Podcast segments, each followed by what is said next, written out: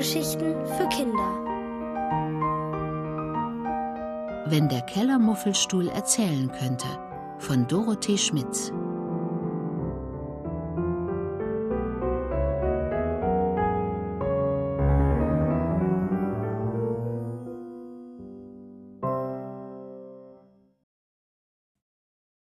Ein Stuhl voller Leben. Als Susu die Augen aufschlägt, ist es noch sehr früh am Morgen. Sie dreht sich auf die Seite und zieht ihre Bettdecke über ihre Schultern. Sie braucht morgens länger, ehe sie richtig wach ist. Da fällt ihr Blick auf ihren neuen, alten Stuhl, den sie im Keller gefunden hat, ihren Kellermuffelstuhl. Seit vielen Tagen schon hat sie täglich an ihm gearbeitet. Sie hat ihn gesäubert und knallbunt angemalt. Nur die Stuhlfläche hat sie nicht bemalt. Da waren schon weiße Farbkleckse drauf, die aussehen wie ein lustiges Gesicht. Das gefällt Susu besonders. Auch jetzt betrachtet sie das Kellermuffelgesicht und fast hat sie das Gefühl, als würde es sie anlächeln. Während sie so im Bett liegt und ihren Stuhl betrachtet, hört sie auf einmal Stimmen aus der Küche. Es sind Mama und Papa und Ja, da fällt es ihr wieder ein. Oma und Opa, genau. Die sind ja gestern zu Besuch gekommen und werden drei Tage bleiben. Ihren Opa hat sie noch gar nicht gesehen. Er ist erst sehr spät am Abend angekommen, als Suso schon schlief. Jetzt hält sie nichts mehr. Sie springt aus dem Bett und rennt in die Küche. Guten Morgen zusammen, ruft sie, und dann wird zuerst der Opa begrüßt. Den hat sie so lange nicht gesehen. Auch Opa springt freudig auf und streckt Susu seine Arme entgegen. Dabei stößt er seine Tasse um und der ganze Kaffee läuft über den Tisch. So etwas passiert Opa öfter. Oma schüttelt lachend den Kopf. Sie sagt immer, Opa wäre ein bisschen so wie ein Elefant im Porzellanladen. Früher hat Susu nicht verstanden, was damit gemeint ist. Ein Elefant geht doch in keinen Laden. Und was soll der mit Porzellan? Oma hat ihr dann erklärt, dass es nur ein Sprichwort ist. Wenn man sich vorstellt, man würde einen Elefanten in ein Geschäft führen, wo überall zerbrechliche Dinge wie Teller, Tassen, Schüsseln und vieles mehr auf Regalen gestapelt sind, dann würde wahrscheinlich viel zu Bruch gehen, wenn der Elefant sich in den engen Reihen umdrehen würde. Und bei Opa wäre das ähnlich. Aber Opa ist das egal. Er meint, das würde er später wegwischen, zuerst müsse er seine Enkelin begrüßen. Damit nimmt er Susu in die Arme und staunt darüber, wie viel sie schon wieder gewachsen ist. Susu setzt sich neben ihren Opa und jetzt wird erst einmal gefrühstückt. Oma hat selbstgemachte Erdbeermarmelade mitgebracht, womit Susu ihr Brot großzügig bestreicht. Mmm, lecker. Omas Marmelade ist die beste. Als sie mit dem Frühstück fertig sind, nimmt Opa einen Lappen und wischt den Kaffeefleck weg. Fast hätte er dabei noch die Blumenvase umgestoßen. Also, bevor ich jetzt noch mehr umwerfe, will ich lieber endlich Susus Stuhl sehen, von dem ich schon so viel gehört habe, grinst er. Zusammen gehen sie ins Kinderzimmer und Susu zeigt stolz auf ihren Stuhl. Opa geht langsam um ihn herum und betrachtet ihn genau. Er streicht mit der Hand über die gebogene Rückenlehne und die abgerundeten Armlehnen, dann richtet sich sein Blick auf die Sitzfläche. Er schaut auf das Klecksgesicht und augenblicklich beginnt Opa zu lachen. Er lacht und lacht, bis ihm die Tränen über die Wangen laufen. Als er sich endlich wieder beruhigt, wischt er sich die Lachtränen vom Gesicht und schnauft Weißt du was? Genau so hab ich mir immer einen Kellermuffel vorgestellt. Susu freut sich sehr. Schließlich ist auch sie der Meinung, dass ein Kellermuffel genau so aussehen muss.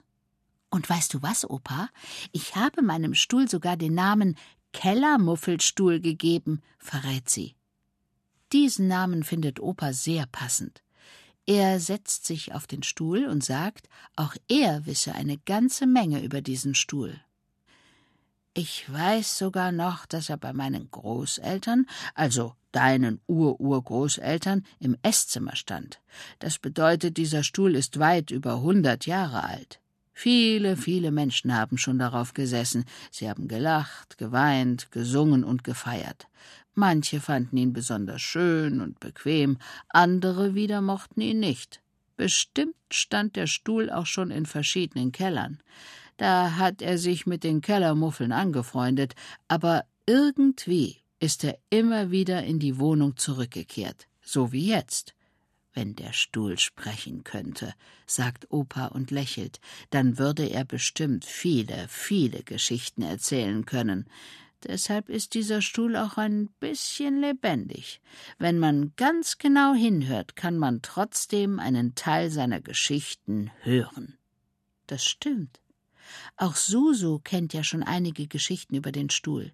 Für ihren Onkel war es der Kippelstuhl, weil er immer mit diesem Stuhl auf zwei Beinen gekippelt hat. Tante Marie hat ihn in ihren Prinzessinnenstuhl verwandelt, und Oma hat sich so oft etwas gewünscht, wenn sie auf diesem Stuhl saß.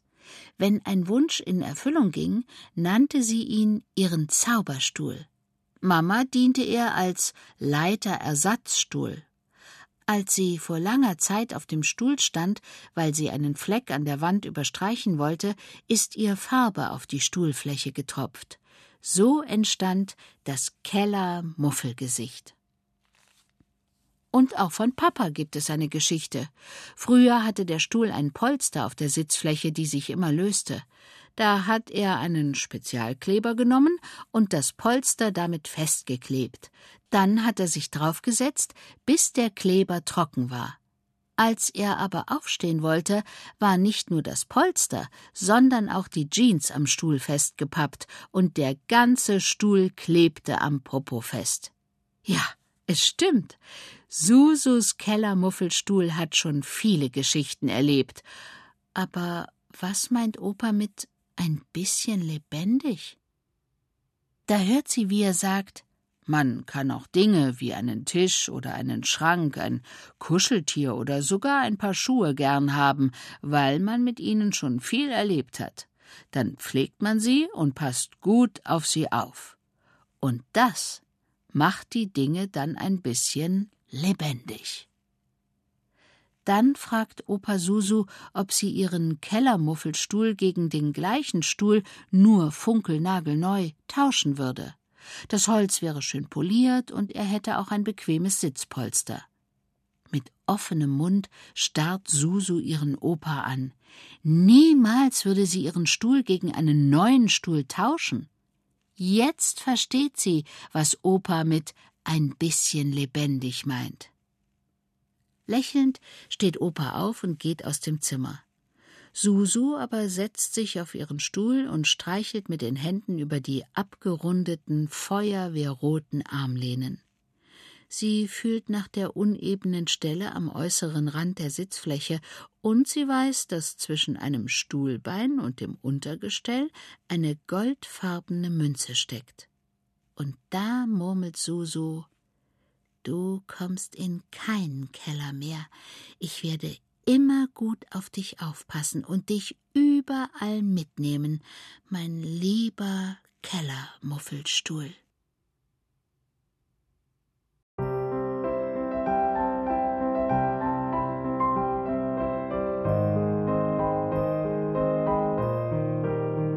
Ihr hörtet, wenn der Kellermuffelstuhl erzählen könnte von Dorothee Schmitz, gelesen von Frauke Pullmann. Ohrenbär. Hörgeschichten für Kinder in Radio und Podcast.